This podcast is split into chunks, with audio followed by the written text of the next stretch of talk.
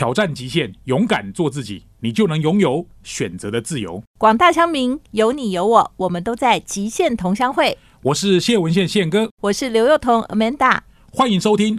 极限同乡会，欢迎各位听众收听今天的极限同乡会。各位不晓得对专案管理这四个字，你的想法是什么哈？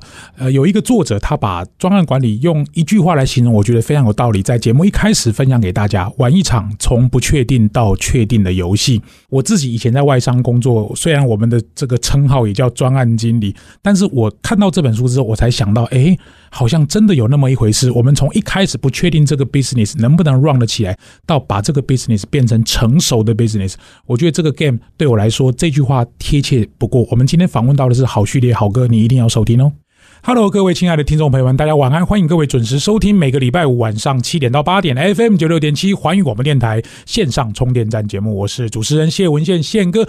就如我今天节目开始的时候讲的这个专案管理哦，看起来是一个非常硬的主题，但是今天这个来宾不得了啊，他会谈的非常有趣，非常的软性啊。从这个不确定到确定的游戏，我们欢迎的是知名讲师、财务的大神跟专家郝序列郝哥来谈谈专案管理。欢迎郝哥。哇，大家好，我是好学好哥，谢谢宪哥能够有机会跟宪哥一起交流分享，是我非常大的荣幸。你不得了，我才算好像三年不到写四本书了，运气好，运气好。介绍一下你前面这三本好不好？前面三本都跟财务相关了，所以那时候其实也因缘际会哈，我感谢大大学院啊，就 Smart。给我个机会在线上课程，然后线上课程两个课程呢，后来变成书，嗯，跟三彩文化合作，一个叫好懂秒懂的财务思维，嗯，另外叫好懂秒懂的商业获利思维课，嗯，啊，是跟职场比较相关。第三本就比较特殊了，第三本的话搞流行嘛，因为一零八课纲嘛，成人要顾，小孩也要顾，所以我们出了一本富小孩跟穷小孩，嗯，啊，所以三本呢都是跟财务比较相关。这边要特别讲一下，其实很多人都问我说“好懂秒懂”这四个字，哇，很赞。呃，在这边呢，其实真正的始作俑者是宪哥。一开始 是宪哥给这个很棒的意见，一开始我记得都是好，宪哥还建议说用好哥这个好嘛啊。后来好懂秒懂的话，其实真的是蛮。让大家能够耳熟能详，然后朗朗上口的四个字。因为我要跟朋友介绍你，我说哦，这个好龙斌的好，好贝贝的好。因为“好”这个字实在太容易记了。对啊，就像谢文宪，我都是用最后这个字“宪”来做我的什么节目名称、专栏名称。对，那自己的爸爸妈妈给的名字不好好用，那就可惜了哈。哎，专案管理，像我刚刚在开始的时候，我讲我在外商就是做专案经理啊，我们英文叫 account manager。对，我就负责做 contract，就是负责卖 hardware 的这个 extend 的 warranty 跟 repair 跟 calibration。contract 这个 business 一开始就是很小，就像我讲，从不确定，哎，做到可以上安杰伦 HP 的总裁奖，这个对我来说好像也真的有那么一回事。玩一场从不确定到确定游戏，可是我在想，可能听众不是每个人都在做专案管理，对。可是专案管理看起来又跟生活这么有关系，没错，没错。我刚刚在一开始节目的时候问你最近有没有什么事，最近好吗？你就跟我讲说，哦，你把一个订阅的东西把它取消掉。对，我们从这里来开始谈什么是专案管理，好不好？好啊，其实那时候跟信哥聊的时候。信哥曾经问我说：“哎，老哥，你觉得日常生活或者是一般我们日常的工作，到底跟专案一不一样？有什么差别？对不对？”我说：“其实做了这么多年的专案管理，还有教专案管理，教到最后，我觉得赶快摩擦。比如说，我今天讲好了，我今天要来跟宪哥做访谈，这是计划好的目标，嗯，对不对？计划好的目标是确定的啊，怎么知道我在路上不会碰到大停电？啊 怎么不会知道说我在？”来的过程当中，突然我叫不到计程车，所以过程其实不确定的。那如果到时候这个不确定的过程真正阻挠了我来做访问的话，我的目标不就达不成了吗？哦，有道理。所以说，其实那达不成怎么办？再设下一个目标嘛。嗯，我再跟新哥讲，拍摄跟你把都来哈，我们能把今天的约会往后延。所以说这一件事情，其实光这么小一件事情，它都是有一个确定的目标，嗯，但不确定的过程。但在书里面，我特别跟大家讲说，就算是确定的目标，也可以变，因为你不知道你会不会达到。嗯，好，所以曾经有一个非常有智慧的长者跟我说，他说目标啊这件事情，从来不是未来设定达成的，而是让你可以开始。哦，这很高的境界。对啊，要不然我这样讲好了，像刚刚宪哥讲说有 com manager，嗯，老板交代你说要去发展一个产品，要跟一个客户拿单子，对不对？嗯，一定拿得到吗？不一定啊，谁知道啊？谁知道啊？对不对？有的时候是一定不嘛，但是不一定会一定不。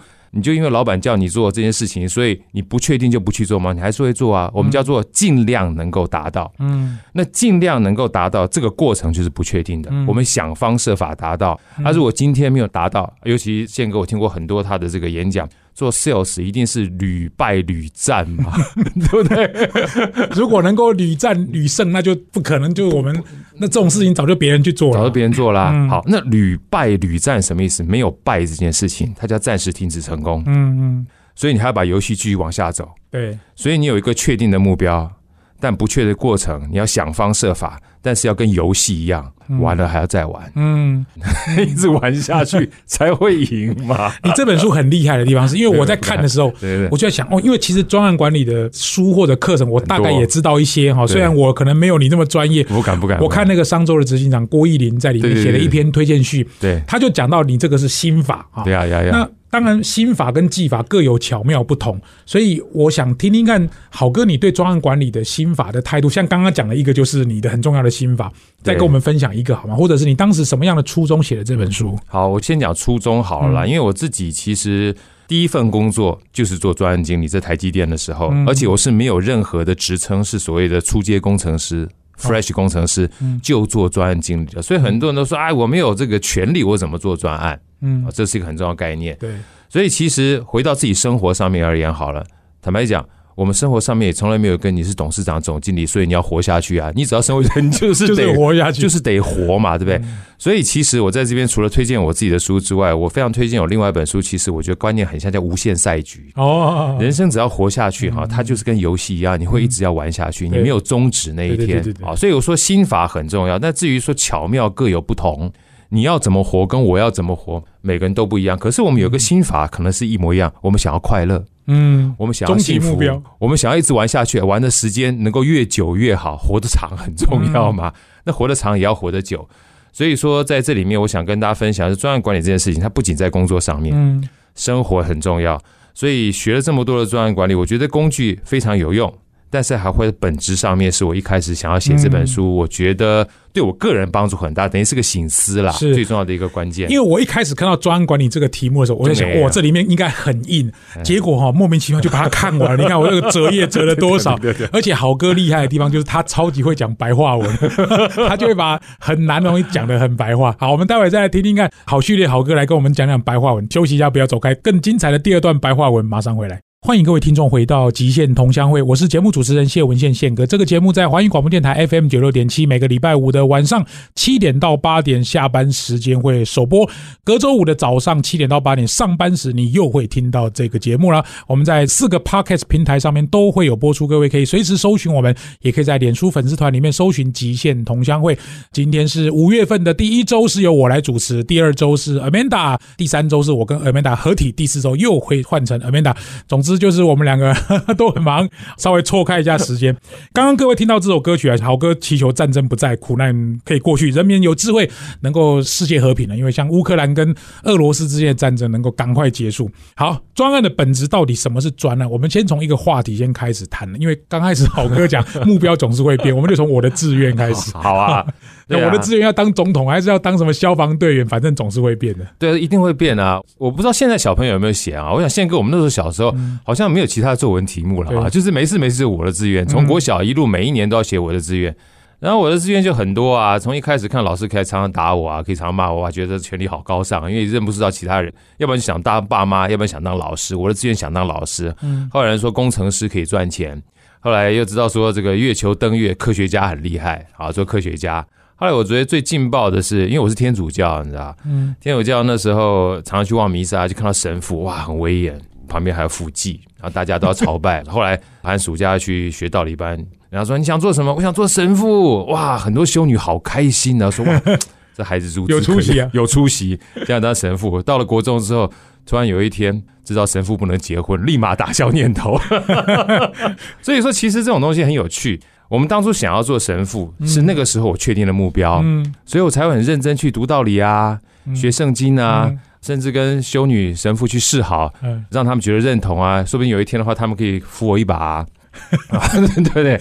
可是当你一知道说，哇，原原来继往开来的生育这件事情，和想要交女朋友是你另外一个人生置业的时候，嗯这目标说换就换呢、嗯，立马就换。很多人后来问我说：“你不是要当神父吗？怎么可以交女朋友了？”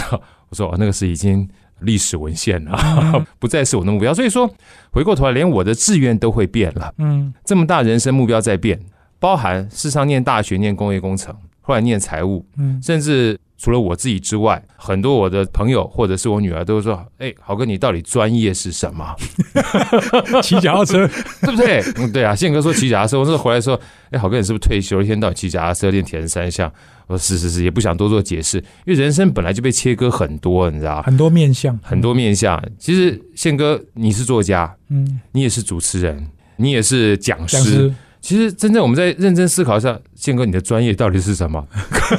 老公、爸爸，是不是 很多？对，那你不能说，因为我们有了这么多的目标，所以坦白讲，我就不是做专，反而是因为很多目标你会做专，但这个目标随着在变的过程当中，你就往好处讲叫与时俱进嘛，嗯，滚动式管理，滚动式管理嘛。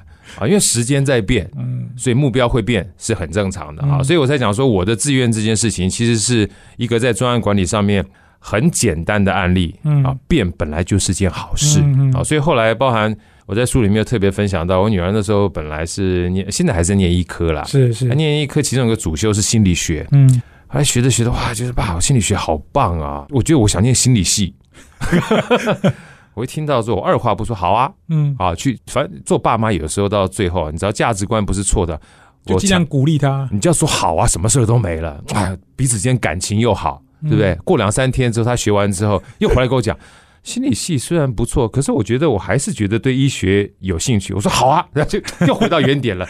啊你基本上两个好啊，基本上又把它拉回原点。再次强调一件事情，我们自己本来都变来变去的，嗯所以这个目标不一定是原来的目标又有什么关系哈？嗯所以就是我跟大家分享说，从我的志愿，从我们人生从小到大，回到我自己的案例，我想每个人去回想一下，从小想要做的跟到长大是不是基本上也变来变去。后来我记得我在念研究所的时候，也是听到一个很棒的老师，他说了一段话，我想在这边献给大家。那时候影响我还蛮深的。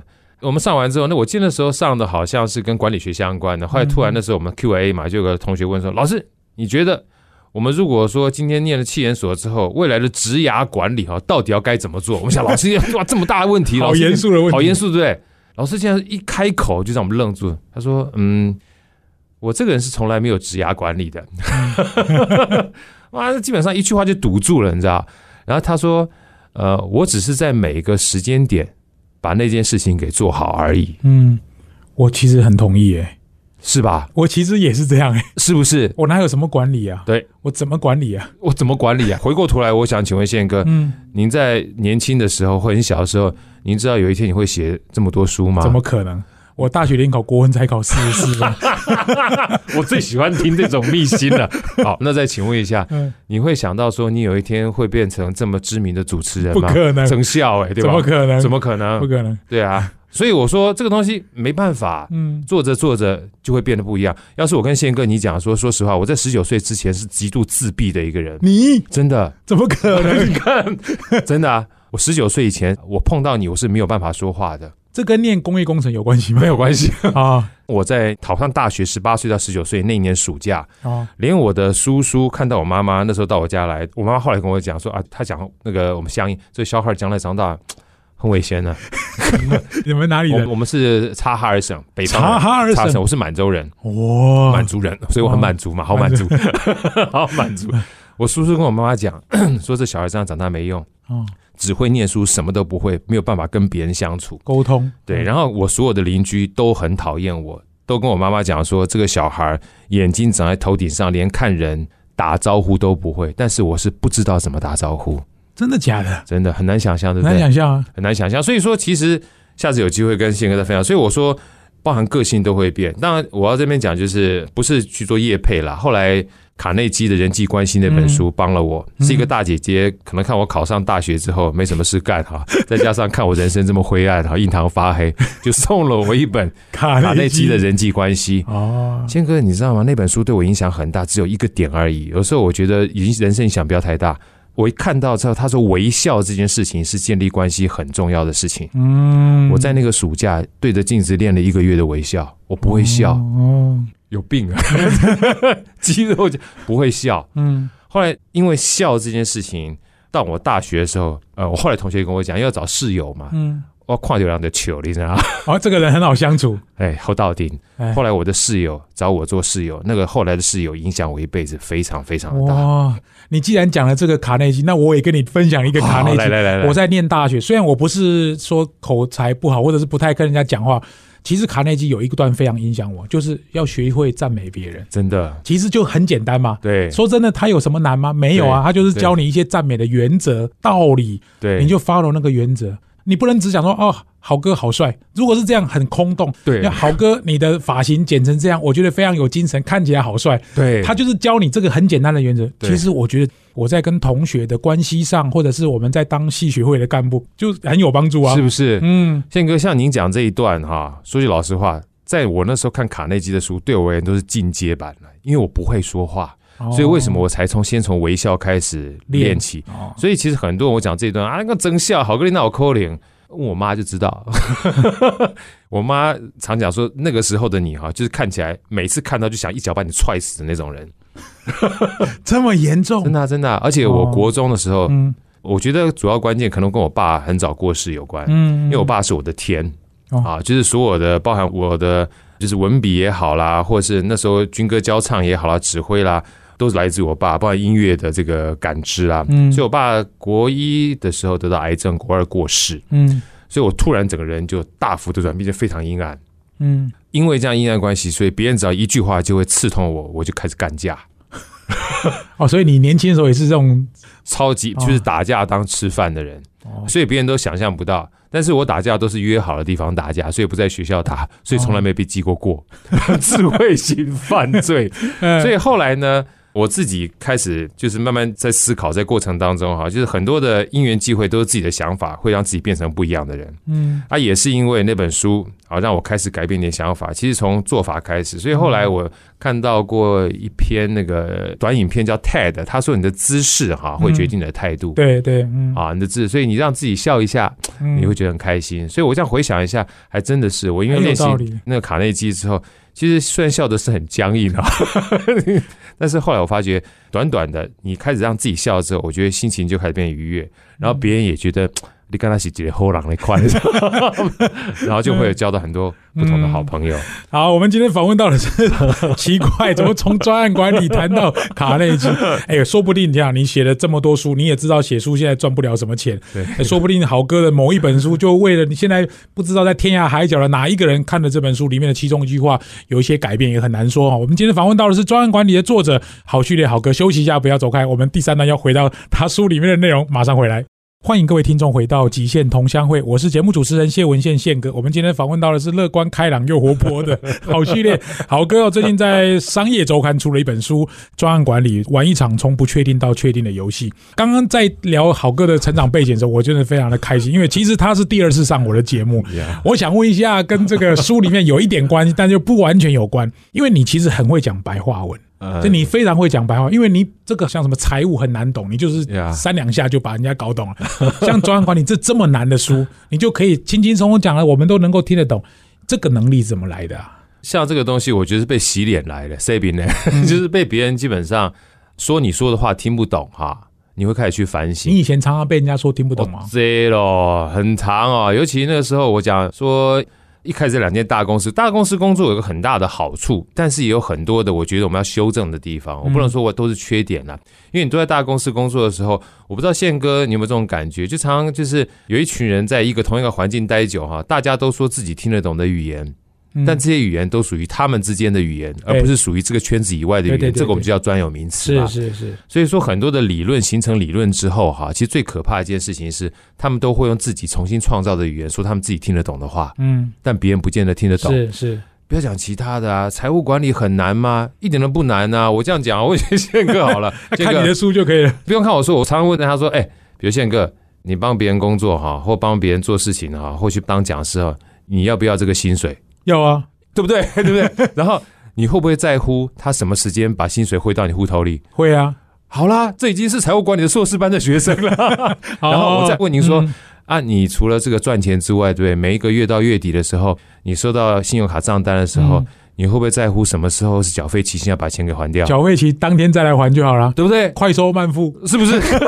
是不是？这已经博士班的水准了、有这么厉害？我不是讲开玩笑，这个就是啊，你知道什么时候要赚钱收钱，嗯你知道什么时候要付钱啊。不过所有的财务不就是收付而已吗？嗯再往上难一点的话，那就是专有名词或专业人士用出来的东西，嗯所以本质上就只有收付。哦，啊，你说像我的话，我一开始就讲说资产负债表、现金流量表、损益表，哇，我在那个嗯大陆时候，常常被这些中小企业白手起家的这些 CEO 们打脸啊，公开要听阿伯，浩总你说啥我听不懂啊，你知道？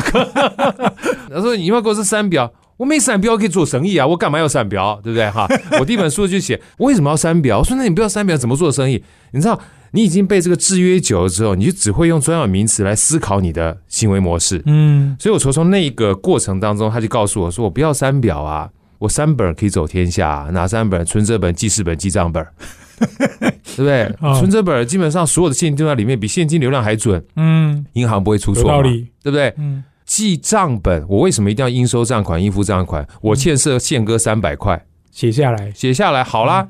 然后老王欠我三百块，写下来好啦。嗯不过就是账本而已嘛，你不用应收应付，你一样非常清楚，时间记下来，嗯谁欠谁记下来，搞定。嗯，对不对？然后记事本连 CRM 都进去了，对不对？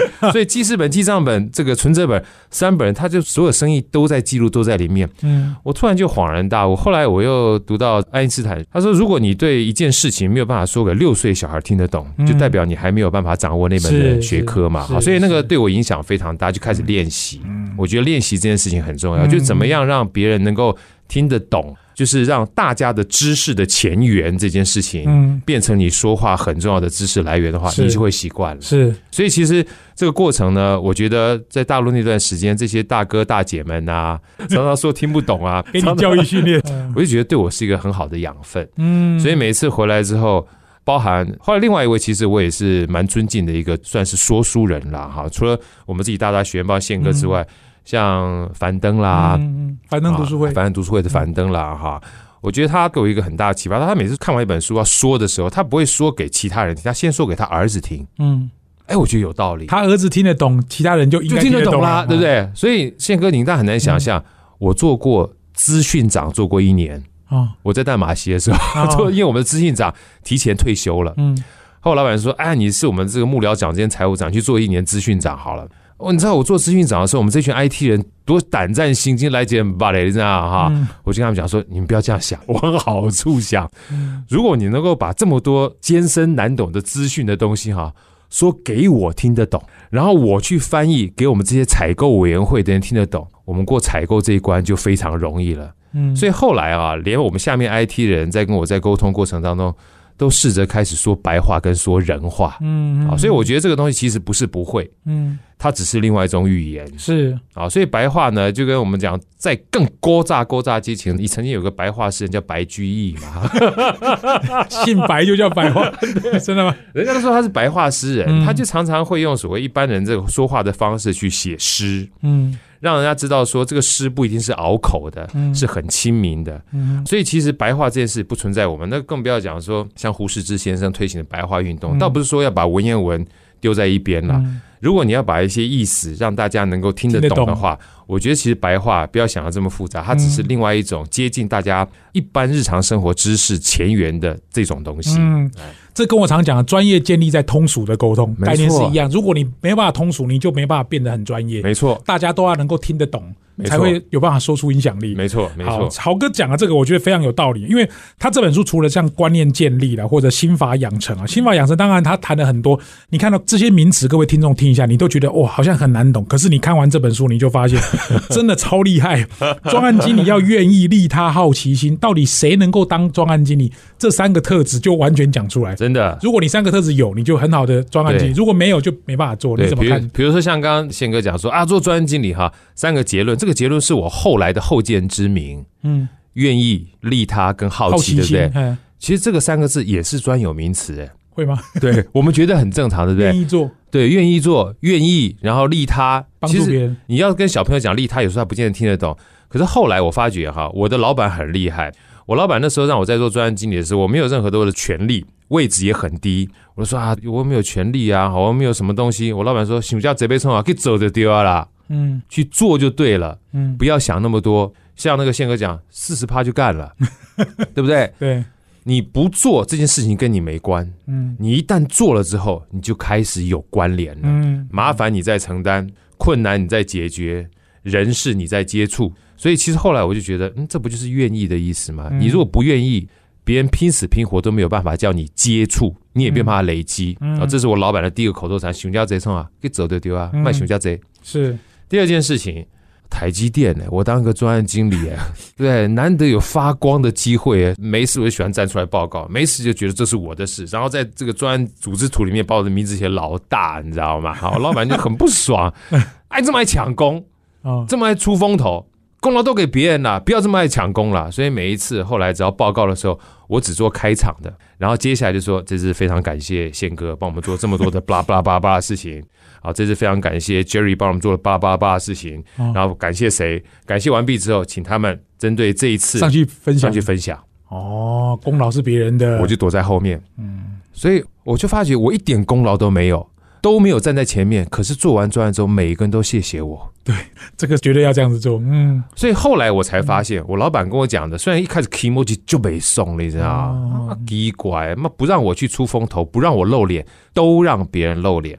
后来我老板跟我说了，就是很多年之后，后老板也走了，我非常感谢他。他说：“你没有权利，你也没有金钱，你也没有发奖金的这个资格，嗯。可是你有一个最基本的权利是别人没有的，嗯，就是你让别人能够被看得见。”嗯。你让这些专案成员能够被看得见，嗯。你让专案成员的老板能够被看得见，所以这些大老板们看得到专案成员，他们叫做主攻。嗯。那不要小看，你把这个宪哥放到这专案里面，他原来工作就要有别人去顶替，对甚至老板就少了人力。你不要只恭喜、只感谢宪哥，还感谢宪哥的老板嗯，跟帮他做事这些人，他们就是助攻啊。要不然我们去打篮球的话，只有投篮得分，其他抢篮板的不得分，妈卡位的不得分，运球不得分，妈一个戏后啊，妈谁要理你，对不对？嗯所以像这些东西都放在前面，让他都被看见的时候，谁让他被看见的？我啊，嗯，我做球给你的，我做球给你啊。所以我觉得利他这件事情嗯是让我后来思考很重要一件事情。那第三个其实更重要了，我是工业工厂的，每次在做专案的时候，这些名词我听不懂，连机台我都被人家酸，你知道？我有一个学姐跟我讲说，你是哪个学校毕业的、啊？清大，清大对电路学应该很熟悉吧？我说我是工业工程，那连基础电路都不懂，你要跟我谈机器啊？哦我被削了一下就回来了，我就跟我老板讲，我说老板我不会，不会去学啊。我说是我不懂，不懂搞懂啊，我就 就拿了电路图回去 K，K 完之后虽然不是很专业，第二次的时候学姐，清大的电机系学姐就对我刮目相看了，所以嗯。不会就学会，不懂就搞懂。你只要有好奇心的话，坦白讲，这种学习一点点累积哈，到最后虽然像不像三分一样，你知道，嗯，专案经理我就把它归纳起来，我觉得愿意利他跟好奇啊，太有道理，我就觉得哇，好有意思哦，所以我就好感谢我老板搞屌了一下，嗯就觉得好有意思。我看这一篇的时候，我很有感觉，是因为我到安捷伦去上班，其实我也不是 double E background，我就是学气管的。是吧？电路图我没有一个看得懂，仪器我没有一个知道按键在哪里。我们还不是卖 extend warranty 卖到下下叫是对啊啊，对啊。哦，我这样一讲，宪哥你就理解啊，学嘛，就学啊，哪有一出来学校嘛什么都会的，还不是一点一滴嗯啊，拄个拐杖就浪迹天涯，就走一圈就走回来对了。，不是因为老了而不学，是因为不学才变老。京剧，好，跟好哥对谈就是真的火花四射啊！休息一下，不要走开，更精彩的第四段马上回来。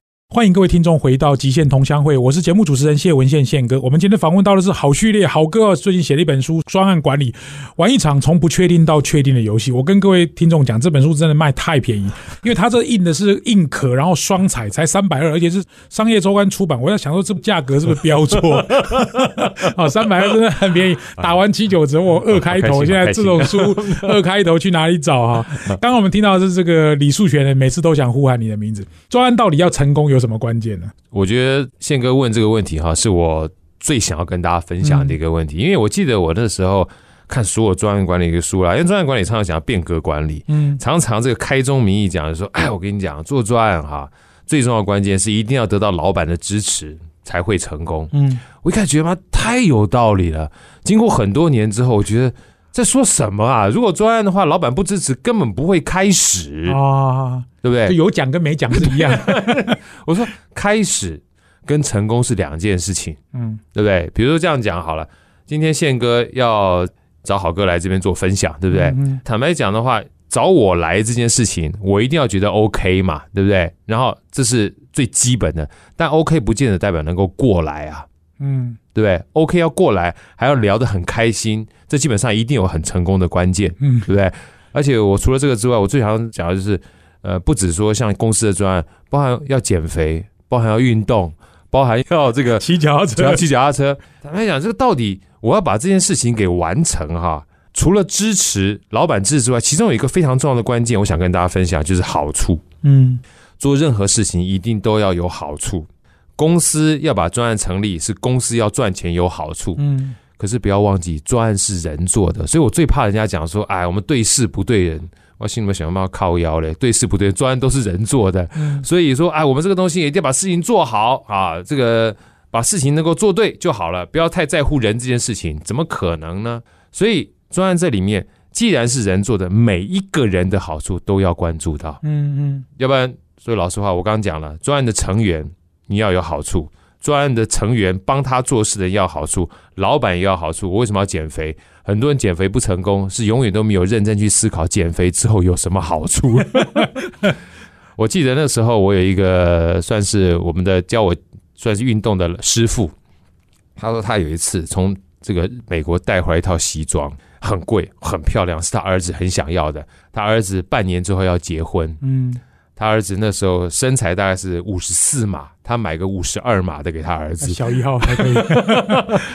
然后就给他儿子说：“嗯，半年之后你要塞进去。”这是最基本的好处。嗯其实包含那个时候我结婚减肥也是一模一样，我要拍婚纱，三个月之后拍婚纱要，看起来帅。要看起来帅，这个好处是最强力有效的驱动力。嗯嗯所以在这边呢，我想跟大家分享啊，就是不管是个人也好，或是未来要组一个团队的时候，千万不要用团队目标的好处当做是每一个人的好处，每一个人都不一样。了解。团队的目标不见得是我个人的目标。那很多人就讲说啊，我都已经把这个奖金制度都设计好了，奖金制度设计好，不代表那个人想要。嗯如果那个人不想要，你这个好处对他就不是好处嗯嗯。啊。有的人开玩笑讲说，你搞不好只要让我弹性上下班，哎，或者是是请假很方便。请假很方便就好了。像以前我们在这个当兵的时候，有时候你给我奖金不见得好，但你给我假我愿意，嗯对不对？或者是举个例子好了，宪哥是我老板，要拿一个专案给我做，我已经每天累得跟鬼一样，睡眠都不足了。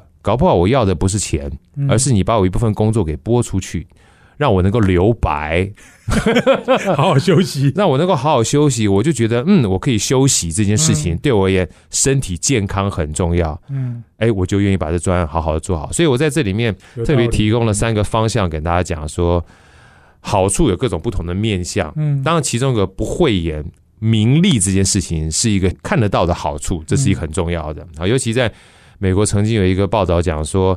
钱很重要，是个很大的驱动力。但是，一般人呢，美我以美国的案例来讲，我靠找不到台湾的案例。大概年薪差不多将近六七万美金的话，啊，嗯钱对他的效益就开始递减了，。对这。我也看过这个。嗯好，就开始递减了对。所以对这种人的话，比如说高阶主管，你就不能用钱再去驱动他做事情。嗯那第二个就是幸福感，嗯像我妈，她做这么多年的公益，嗯那她常常是钱不重要，但她有事情做，她每次这种被需要的感觉哈，她就很开心嗯啊。她在监狱里面讲课讲了十多年了，每次看他去讲课，他以前也是一个口才不是很好的人。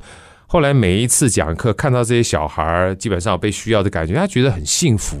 所以这个钱对他已经不是很重要了。所以很多做公益的人，幸福感很重要。那第三个我刚刚讲了，解决问题，减少麻烦。嗯要不然常常我们在公司里面，别人接到专案的时候，就老者多能，你知道吗？不是能能者多劳。是老者多能，就觉得奇怪，这功劳都变成疲劳了。嗯但如果把疲劳的这些帮他做一些删减啊，帮他做一些工作的排序，让他能够稍微平衡一点，也是帮他解决问题。嗯所以我想跟大家分享，就跟对个人也好，或对公司也好，多想想好处。每一个人的好处有时候让专案的推动哈会比较容易。嗯，很有道理。我们今天访问到的是好序列好哥哦，各位可以去搜寻一下他的那个粉砖，那有一个叫 好声音的粉砖 哦，他就是也是一个 podcast 的主持人。好，这本书很有意思啊，专案管理玩一场从不确定到确定的游戏。好哥是一个很值得交往的朋友啊，我应该这样用一句话来形容的话，他的生活很多彩多姿，然后人生很缤纷，然后学习的范围也很广大，这算是我可以追寻的一个 很好的这个前辈啊。好，希望各位会喜欢这本书。这本书是由商业周刊出版，专案管理。今天这一期节目到这边告一段落，谢谢各位的收听，我们下个礼拜再见，拜拜。欢迎收听现场观点，我是节目主持人谢文宪宪哥。我们今天访问到的是专案管理的作者郝旭烈郝哥啊。我想我在他面前稍微秀一下 我个人对他的观察。我觉得我常常看他的 IG，我看他很热情骑自行车，然后那个什么风贵嘴那种根本我不可能一辈子上去的地方，他骑的这样子，我感觉很开心。然后他很孝顺他妈妈，我看他常常回去竹南看他的母亲。然后他自己对声音这件事情他很有兴趣，他也做了一个 podcast 节目叫《好声音》。如果你要问我专案管理是什么，我觉得好哥给我的感觉是他总是知道他自己什么东西会驱动他，什么东西会对他有利，什么东西是他真正喜欢做的。比如说以孝顺来讲，或者声音的发展也好，或者甚至他用乐器的表演也好，或者是他要开发一个新的课程、一个新的影音的节目。我觉得你要知道自己要什么，这件事情很重要。这是我自己对专案管理的粗浅认知。我不知道好哥你的看法是什么？呃，谢谢宪哥啊。其实我个人感觉，像宪哥刚刚说，大概已经把我对专案管理很重要的概念哈说出来了。那这边我想分享一个我自己很喜欢一部电影，可能宪哥我们大家都看过，叫《阿甘正传》。是《阿甘正传》有一个桥段啊，阿甘是一个智商不是很高的人，然后坐在一个长椅上面，我非常推荐大家去看。然后吃起了他妈妈给他准备一盒礼物巧克力。然后一边吃的过程当中，还把这巧克力给他旁边一起等待公车的人。然后那说了一段非常经典的话，我记得那时候我看完之后就写在我自己的记事本里面当座右铭。他说：“人生啊，就像巧克力，你如果不吃它的话，你永远不知道会是什么样的滋味。”其实想想也是啊。坦白讲，像一开始我想要做神父啊，后来我不做神父。后来我做所谓的工程师，后来做工程师，做跟财务经理相关的财务，后来做了非常多跟我原来想象不到的，包含出版书籍或出线上课程哈，甚至做铁人三项或增效，然后这更不太可能。所以其实很多东西你没有办法去想象你会做成什么样子，但是当你碰到来了时候，你愿意去尝试是很重要的。所以其实有一个我自己非常尊敬的一个长辈说两句话，我想献给大家，这也是我对专案管理。最重要的一个启发啊，人生啊，基本上是一个没有止境的路程，所有的专案都是阶段型的道路。那每一个阶段，我们都希望会有一些目标，这个目标没有好坏，做了再说。透过宪哥常讲的百分之四十做了再说，其中有两句话我跟大家分享，就是人生啊，不做会想一辈子，做了可以讲一辈子，让每一个人。都有说嘴的机会，我觉得。对，如果这个专案成功的话，你真的可以说嘴一辈子。好，希望各位喜欢今天这期节目。如果有兴趣的话，在我们的粉钻上面帮我们留言、按赞。我们希望好哥有机会再多讲一些课，多出一些好的书籍，让我们继续在仰望你。今天这期节目到这边告一段落，谢谢各位的收听，我们下个礼拜再见喽，拜拜。